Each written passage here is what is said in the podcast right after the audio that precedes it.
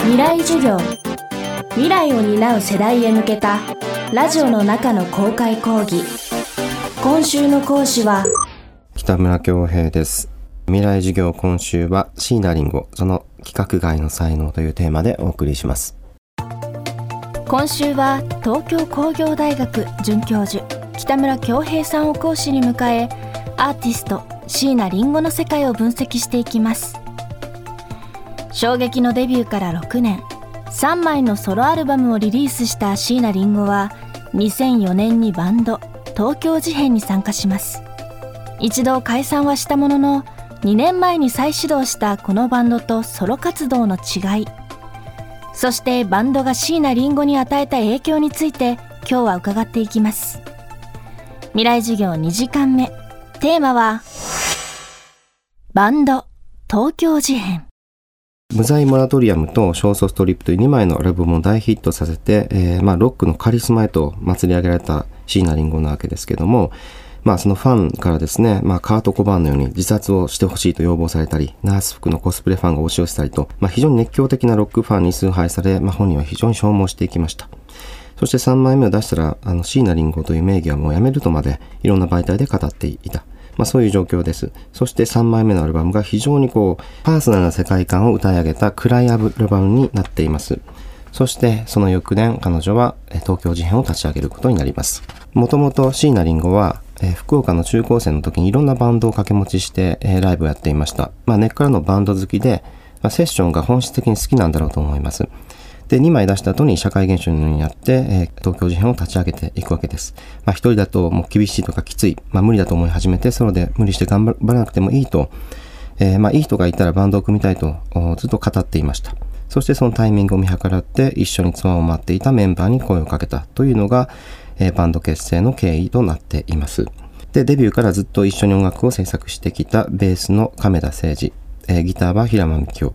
キーボードの HZM、元ペズの日泉正幸ですね。そしてドラムの畑俊樹。まあ、この5人で第1期の東京事変が始まるわけです。ただですね、第1期の東京事変は教育というアルバムを出して、えー、まあすぐにあのギターとキーボードが脱退することになります。楽曲は、あの、初期の椎名林檎を非常にこう意識したものになっています。まあ、極めてロックテイストが強く、まあ、ポップミュージックとしては聴きやすいんですけども、あまり初期の椎名林檎との差があの見えなかったというのがあります。まあ、ですので、椎名林檎好きな人も、えー、多く、まあ、もちろん、あの、群青日和なんかはファンの中でも非常に人気が高い楽曲ですが、あまりその初期の1枚目2枚目との差異がバンド結成したにもかかわらずあまり変わらないと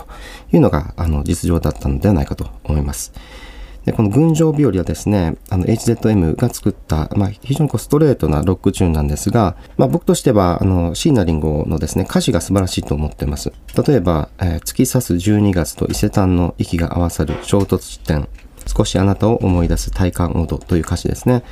えー、真冬の新宿三丁目の伊勢丹の前ですごく寒い中でデパートの中から、えー、入り口がですね開いて不意にこう暖かい風がこうふっと流れて肌に触れる。まあ、そんな情景をあなたとの体感温度ということで、を思い出すというリリックになっていて、非常にこう文学的なあの詩ではないかなというふうに思いますね。第1期の東京事変は、あまりその初期のソロとサイが打ち出せないままスタートしたわけですけれども、第2期になってですね、え鍵盤に伊沢一郎を迎え、そしてギターに浮雲を迎えて、第2期東京事変がスタートします。このメンバーになって、いわゆるこう事変サウンドというのを確立していくことになります。えこの2期のメンバーで、え制作したアダルトというですね、2枚目のアルバムがもう僕は名盤だと思っていますが、1曲目の秘密がもう、もう事変サウンド炸裂という感じで、最初聞いた時はですね、まあ、かっこよくて、本当に痺れましたね。ドラムの連打から始まって A メロの終盤でテンポも急変していく。リズムパターンもシャッフルに変化して、サビの後のメンバーのソロがまた凄まじいわけですね。伊沢一郎の3連符を組み合わせたソロ演奏だとか、1曲目のコーラスはロック調だったのにもかかわらず、2番のコーラスはジャズのサウンドに変わるわけですね。あまりこういう J-POP の音楽ってなかったので、かっこいいなと思いました。で浮雲のギターソロの見せ場があって、再び最後に伊沢一郎の三連奏法のこれ超絶ソロが始まるわけですけども、まあ全くこう先の展開を予想できない、まあそういう構成と展開力を持っていて、J-POP って非常にこうフォーマットがしっかりしているものだと思いますが、そういう枠組みを壊していくような構成力があったと思います。で、このアルバムの最高傑作は、修羅場アダルトバージョンだと思いますね。浮雲の素早いアルペジオのリフがあって、えー、カメラ政治のファンキーなベースが入ってくる。で、旗の非常に表情豊かなドラムがあそこに絡み合ってきて、伊沢によるおしゃれなエレビがまた絡まってくる。それぞれのこの空間の使い方がもう完璧と言っていいんじゃないかなという思う、まあ、イントロなわけですけれども、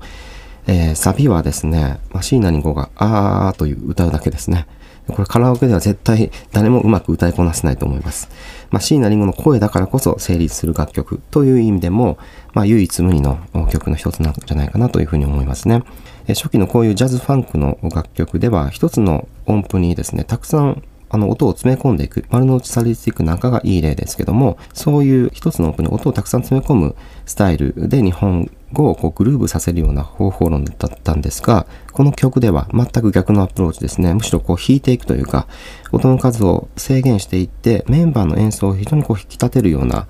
えメロディーと音の配置になっているわけです。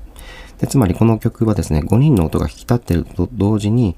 5人それぞれの演奏の肉体性が非常に伝わってくるナンバーになっています。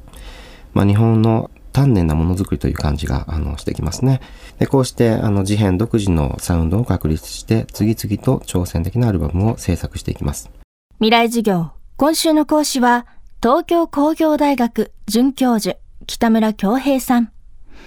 今日のテーマはバンド東京事変でした。明日は椎名林檎における仕事と創作について考察します。北村京平さんが書いた椎名林檎論、乱調の音楽は文芸春秋から発売中です。